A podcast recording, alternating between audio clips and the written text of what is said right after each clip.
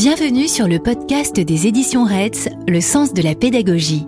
Un podcast pour les enseignants de maternelle et d'élémentaire, les formateurs, les passionnés de l'école et de la pédagogie.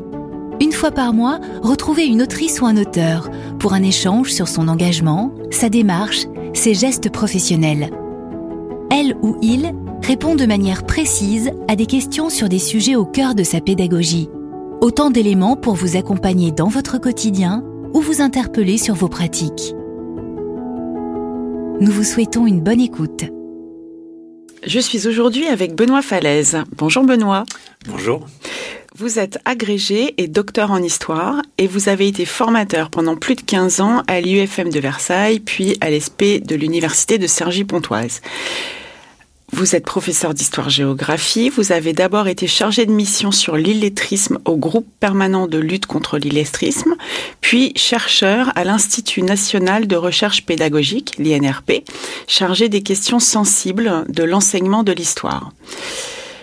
Vous êtes également l'auteur d'une thèse sur l'histoire de l'enseignement de l'histoire à l'école élémentaire de la libération à nos jours. Vous avez déjà publié chez Reds Enseigner l'histoire à l'école, ainsi que Apprendre aux élèves à décrypter la société, coécrit avec Jérôme Truc et Léo Le Cardonnel, que nous avons eu la chance d'entendre dans un épisode précédent. Nous sommes réunis aujourd'hui pour parler d'une discipline qui a connu beaucoup de débats et de renouvellement et qui s'appelle actuellement enseignement moral et civique. Cette discipline a porté des noms différents au gré des années et des programmes. Elle s'est appelée instruction civique, puis éducation civique et aujourd'hui enseignement moral et civique. En quoi ces changements de nom reflètent-ils des ambitions ou peut-être des objectifs différents? Alors d'abord, il faudrait dire, euh, pour clarifier les choses, qu'il euh, ne s'agit pas d'une discipline. Euh, ça n'est, il n'y a pas euh, dans les universités françaises euh, ni ailleurs d'ailleurs de, de, de, faculté de la citoyenneté. Ça n'est pas une discipline au sens de la grammaire, de l'histoire, des SVT. Donc, on est face à un objet singulier dans le système scolaire qui est transversal et qui permet de réfléchir à la manière dont on construit euh, la citoyenneté chez les élèves. Alors, c'est vrai que cette discipline, elle a porté des noms. On peut en faire l'histoire, et j'en fais l'histoire dans le, petit volume euh, que j'ai édité chez Retz. Euh, c'est vrai que est, d'abord dans une logique d'instruction, parce qu'on pense que le savoir se diffuse de haut en bas. Puis d'éducation, puisque des questions sociales émergent au fur et à mesure du temps, et aujourd'hui, enseignement moral et civique. Alors, euh, est-ce qu'il y a des ambitions différentes Bien sûr, parce que très concrètement, l'enseignement, ou disons, éduquer à la citoyenneté ou instruire à la citoyenneté, c'est vraiment un projet révolutionnaire. C'est la nation qui fait l'école de la République c'est pas euh, l'école qui produit. Euh, faut, faut pas mélanger les choses. C'est vraiment la nation, la nation en armes même, la nation euh, républicaine, en tous les cas qui va qui va aboutir à la République, la, la nation révolutionnaire qui fait la nécessité issue des Lumières, euh, de euh, créer chez euh, dans, ce, dans cette population française des gens instruits, euh, capable de réfléchir, capable d'anticiper euh, les difficultés du temps et euh, avec cette notion d'émancipation qui est très très enracinée dans la culture philosophique des Lumières du XVIIIe siècle. C'est-à-dire que évidemment Voltaire, Rousseau, Montesquieu sont un peu des, des sortes de grands parrains de l'école telle qu'elle va progressivement, très progressivement, se construire. Alors c'est vrai que souvent on, on, a l'impression que l'instruction civique ou l'éducation euh, civique, c'était des, des, des, enseignements qui avaient pour mission euh, de donner une morale. Et c'est vrai. Morale du quotidien, essentiellement. Et en cela, on était très proche de la morale euh, des pères chrétiens, c'est-à-dire euh, ne pas faire du mal à autrui. Euh, la, philosophie de base, c'est ne fais pas autrui ce que tu ne voudrais pas qu'on te fasse. Euh, la morale de la camaraderie, la morale de respecter son père, ses parents, la famille, enfin toute cette morale du quotidien que reprend d'ailleurs Ferdinand Buisson et aussi Jules Ferry dans sa lettre aux instituteurs, c'est cette notion un peu très nette de on reste dans la ce que Jules Ferry appelle la moralité du bon père de famille. Euh, ça, c'est vrai qu'il y a cette dimension morale. On a aussi une morale patriotique qui s'installe au moment des guerres, bien entendu. Alors pourquoi? Parce que je pense à 14-18, parce qu'en 1870-71, la défaite face aux Prussiens fait que on, commence à se dire que l'école, euh, l'école allemande est plus forte que l'école française. C'est ce qui va motiver en partie euh, euh, vraiment les lois de l'obligation, de laïcité, de gratuité de l'école publique, parce qu'il faut construire des citoyens prêts à défendre la nation. Donc on a un peu toutes ces toutes ces ambitions qui se chevauchent, qui ne s'annihilent jamais les unes les autres.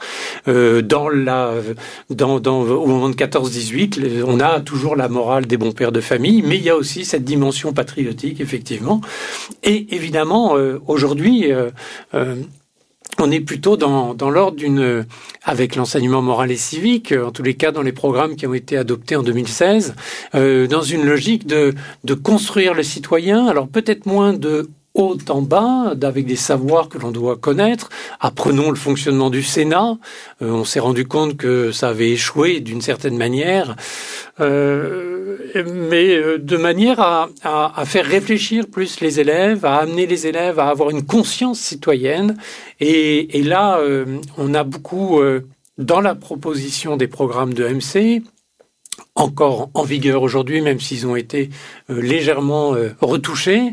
Euh, on a cette logique de c'est par le bas, c'est par l'expérimentation, c'est par un travail de fond avec les élèves qu'on va pouvoir accéder à ce qui fait à ce qui fait la philosophie globale de ce qu'on appelle les valeurs de la République ou des principes de la République. J'y reviendrai sans doute tout à l'heure. Ce que vous venez de, rappeler sur l'évolution de, cet enseignement montre quand même que l'éducation à la citoyenneté est une affaire politique. Parfois, les enseignants peuvent craindre des prises de position idéologiques. Vous en avez parlé à propos de la, de la guerre 14-18, la guerre 1870. Qu'en pensez-vous? Bah, si on dit euh, l'enseignement moral et civique est une affaire idéologique, euh, c'est une manière de discréditer euh, toute possibilité pour le politique d'influer sur une politique nationale scolaire. il n'est pas illégitime dans une démocratie qu'un gouvernement, qu'un État édicte une manière d'envisager la formation des citoyens. Ça serait même paradoxal, sachant que on sait très bien ce que font les États dictatoriaux et totalitaires pour éduquer la jeunesse. Donc là, on est, euh, si c'est ça l'idéologie, oui, certainement, il y a une forme d'idéologie. Est-ce que ça change de gouvernement à gouvernement? Il y a des inflexions, c'est évident, sinon il n'y aurait pas de modification de programme. Il y a des regards différents en fonction des sensibilités, mais ça c'est le propre de la démocratie. Et précisément pour devenir un citoyen, on peut même montrer aux élèves que effectivement cette euh, non-discipline a une histoire c'est-à-dire que à tout moment de, de l'histoire du pays et de la nation, on a pu envisager différemment les différents items qui vont être abordés en classe. Le sous-titre du livre que vous avez publié chez Retz est Former les citoyens de demain, Histoire, enjeux et apprentissage. Former le citoyen est donc effectivement l'objet de cet enseignement la grande affaire de l'école, comme vous le dites en ouverture de l'ouvrage?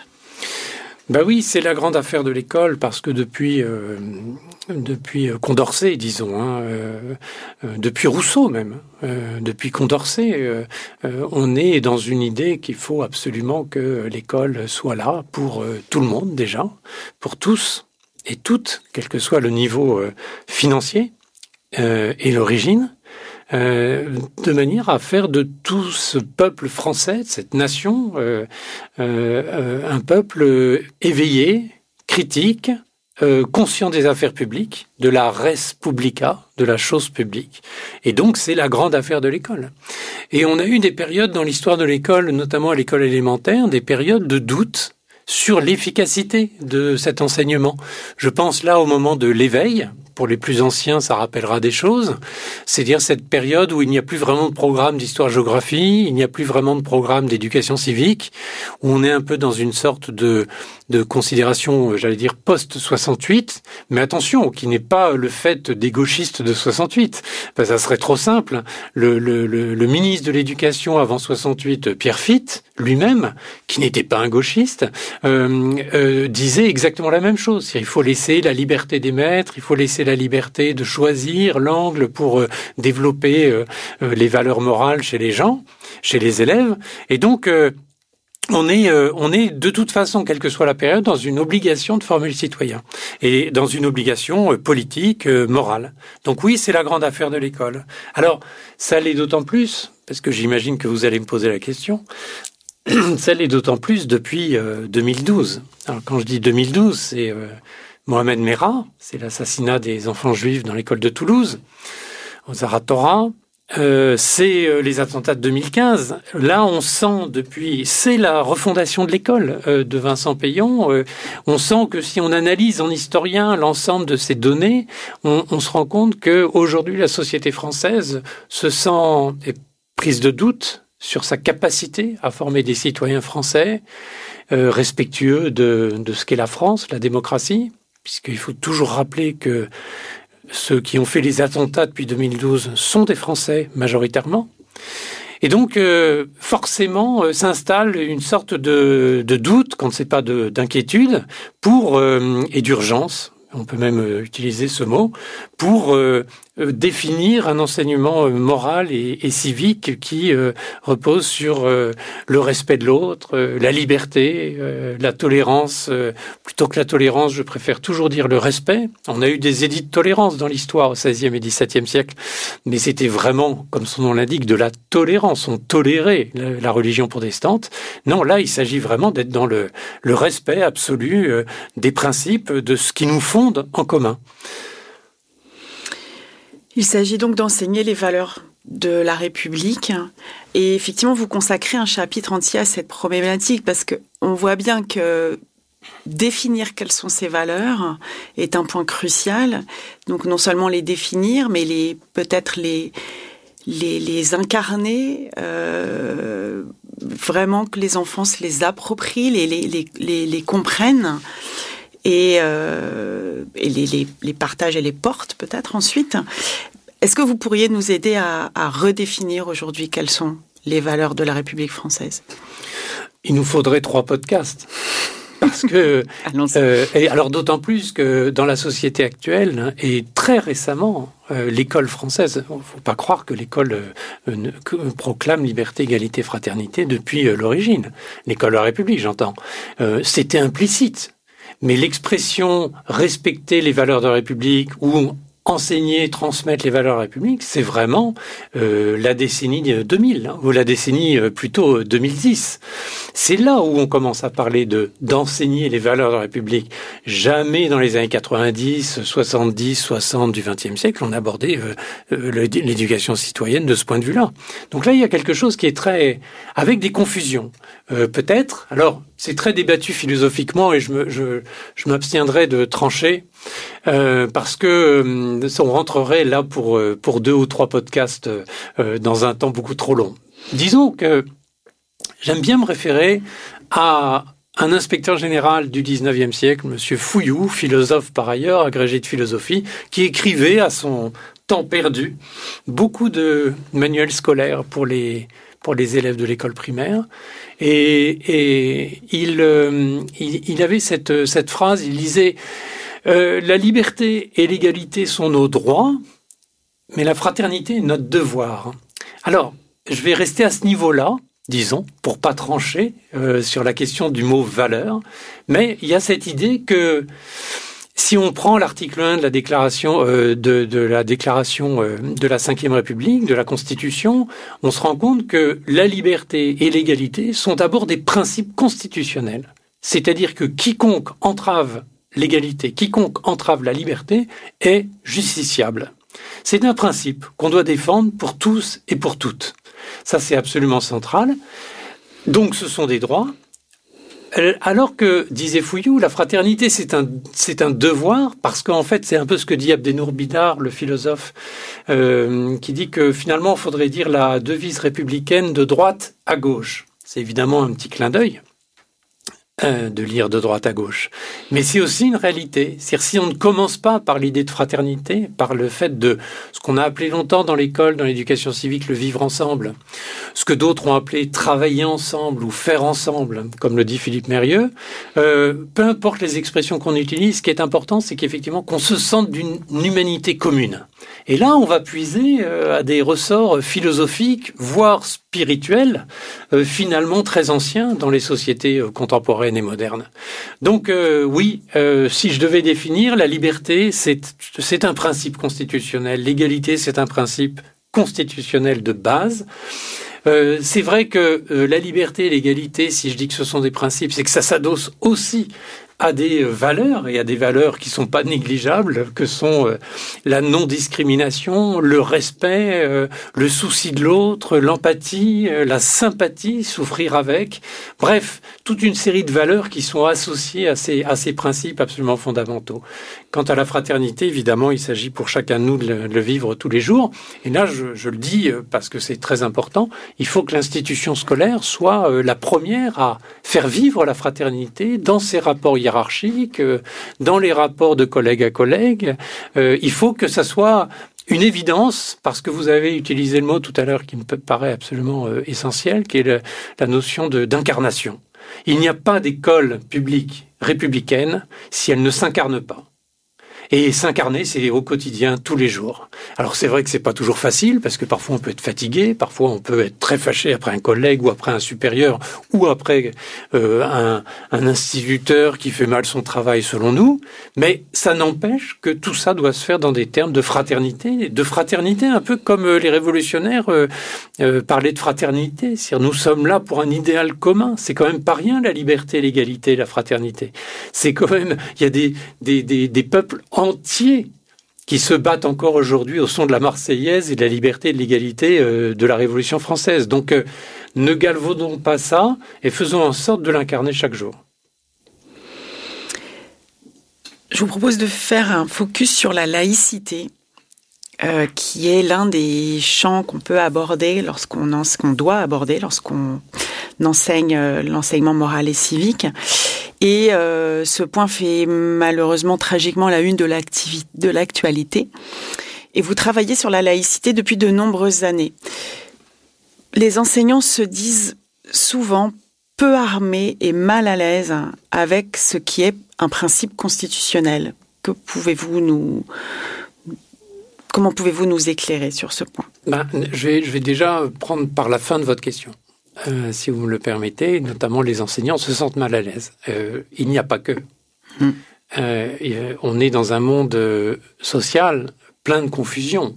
On allume la télévision, on écoute la radio et on voit que les avis sont totalement différents sur la laïcité, y compris entre personnes d'un même parti politique.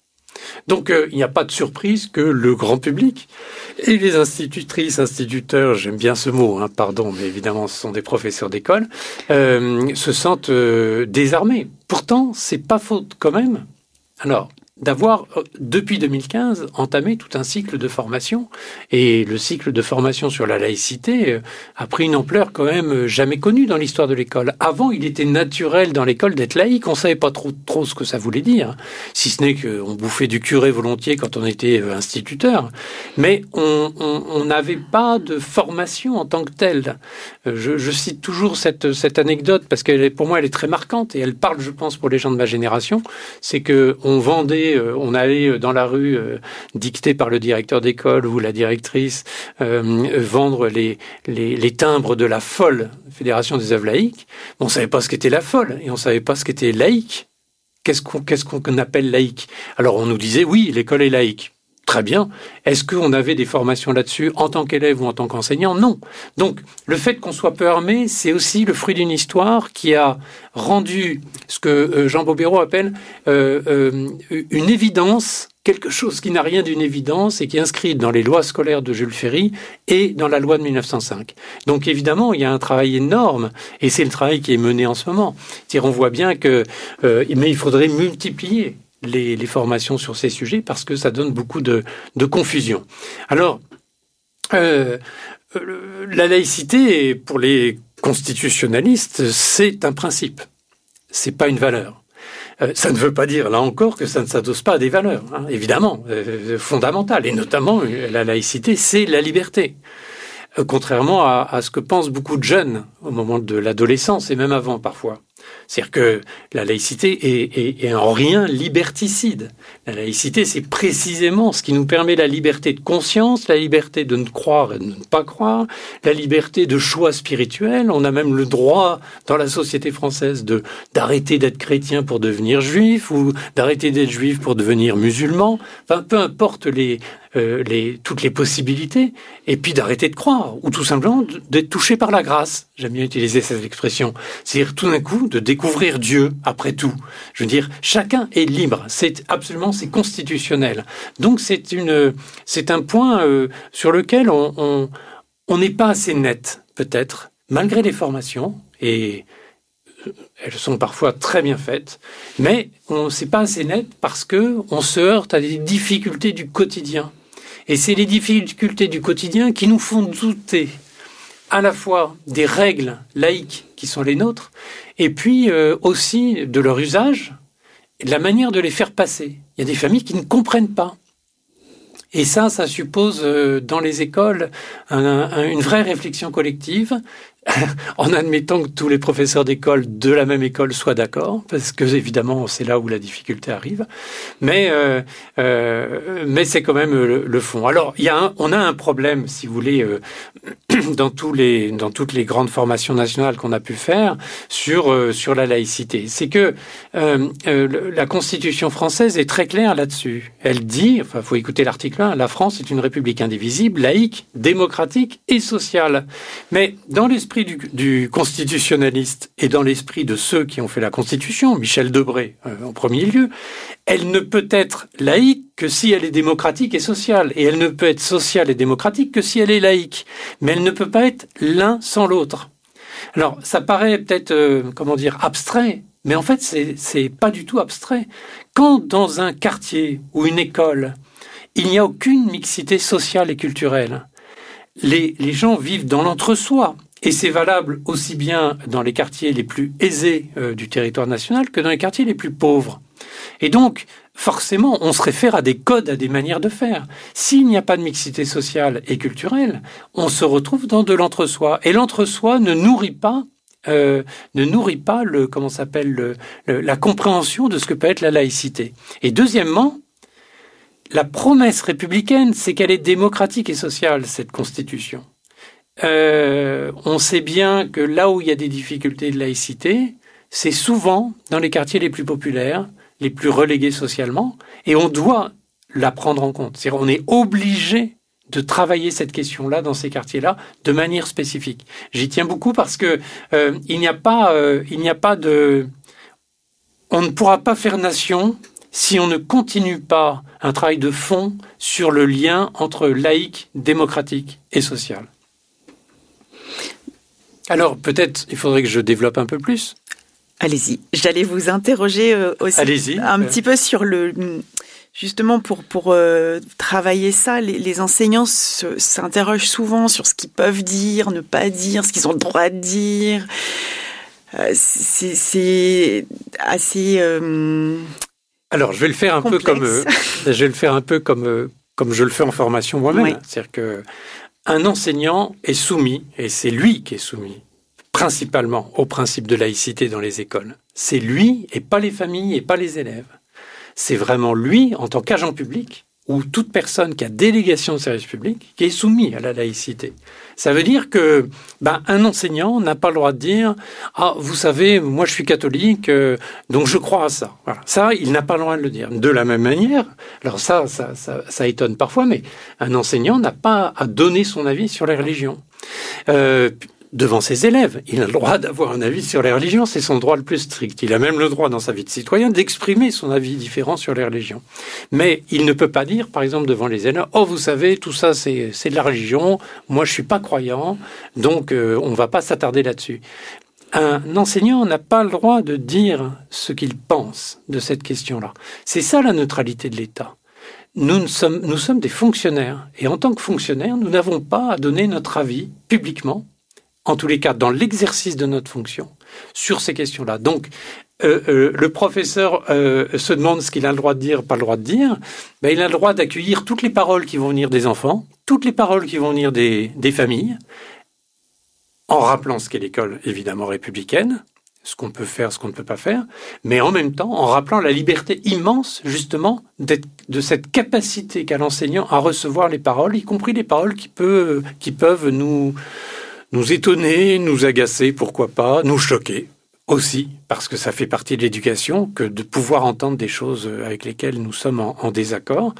Et, et l'enseignant, en tous les cas, n'a pas à donner son avis. Voilà. Par contre, parler de religion en classe, bien sûr. D'ailleurs, ça fait partie des programmes. On ne fait pas d'histoire sans parler de religion. On ne fait pas euh, d'art si à un moment donné on croise pas quelque chose de religieux. Les discussions dans la littérature. Alors, Évidemment, et puis les discussions de MC où la tolérance religieuse, le respect des croyances de chacun fait partie des discussions en classe.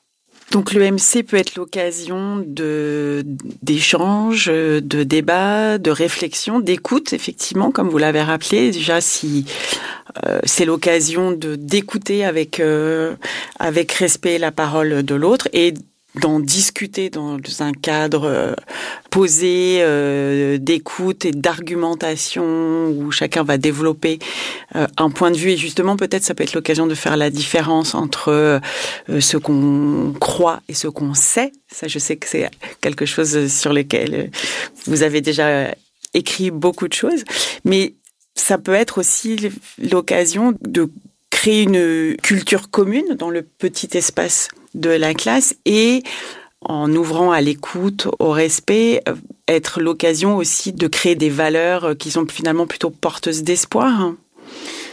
Oui, je parlais tout à l'heure d'incarnation. L'enseignant dans sa classe doit incarner ses principes et ses valeurs. Euh, euh, il doit les incarner, c'est-à-dire que faire vivre le débat et même accepter que des propos soient tenus où l'enseignant n'est lui-même pas d'accord. Hein. Parce qu'on ne fait pas démocratie si on ne met pas en scène la démocratie. Ça, alors là, euh, euh, un, enseignement qui ne montrerait pas l'exemple, c'est évidemment très problématique. Et d'ailleurs, les enseignants le savent très bien. Dès lors qu'ils arrivent à faire vivre les débats, j'ai pas parlé des méthodes, mais il y a le dilemme moral, les messages clairs, euh, le débat argumenté, le débat philosophique. Enfin, on a toutes ces modalités qui sont autorisé, y compris dans la deuxième euh, euh, formule des, des, des, programmes de MC, sachant qu'il y en a d'autres euh, qui sont en, en, préparation, des formulations différentes. Les programmes seront prêts dans, dans le, au printemps prochain. Mais en tous les cas, les, les manières de faire pour faire adhérer les principes et valeurs de la République aux élèves et j'allais dire les principes et valeurs de l'humanité hein, euh, et du vivre ensemble, comme on disait dans le temps. C'est-à-dire cette capacité à, ne pas être en accord, mais à discuter sereinement. Alors c'est vrai que le monde nous donne un mauvais exemple. Et là, nous enregistrons ce podcast euh, en plein milieu du conflit israélo-palestinien. On voit bien les effets, les conséquences que ça a partout. Dans les médias, dans la vie politique, dans les salles de maître, partout il y a cette sorte de d'impossibilité euh, à argumenter, à tenir une position complexe, à ne pas être dans euh, je choisis un camp contre l'autre, à être dans une vraie réflexion intellectuelle pour aller vers la paix, parce que finalement euh, c'est quand même ça qui nous guide. Je rappelle que les principes c'est quand même de d'arriver liberté, égalité, ça veut dire vraiment la paix. voilà, donc il y a une vraie une vraie difficulté, euh, une vraie difficulté. Mais si on ne fait pas vivre, euh, j'allais dire une difficulté pratique, mais si on ne fait pas vivre ces valeurs par l'argumentation, par le débat et par cette capacité à, à, à, à considérer l'élève comme un interlocuteur valable et à accepter qu'il puisse euh, apporter quelque chose qui est inattendu même en classe, le fait de l'accueillir avec respect et, et de montrer effectivement que c'est du vrai respect, ça change un climat de classe. Et le climat de classe, de ce point de vue-là, fait partie de l'EMC. Pour conclure, Benoît Falaise, pouvez-vous nous dire pourquoi l'EMC est une discipline fondamentale et porteuse d'espoir? Euh, Parfois, quand on est en classe, quand on est dans un quartier euh, populaire où euh, la misère sociale s'abat sur les familles, où les difficultés d'apprentissage se font jour, et pas seulement dans les quartiers populaires d'ailleurs, parfois on doute. Et parfois, euh, une discipline ou une non-discipline, parce que le MC n'est pas une discipline euh, porteuse d'espoir, parfois on en doute. Euh, alors, moi, je voudrais poser les choses, et surtout dans le contexte actuel, je voudrais poser les choses différemment. Et, et poser la question, comme je la pose régulièrement aux collègues, partout où je vais. Avons-nous le choix? Est-ce qu'il y a une autre alternative?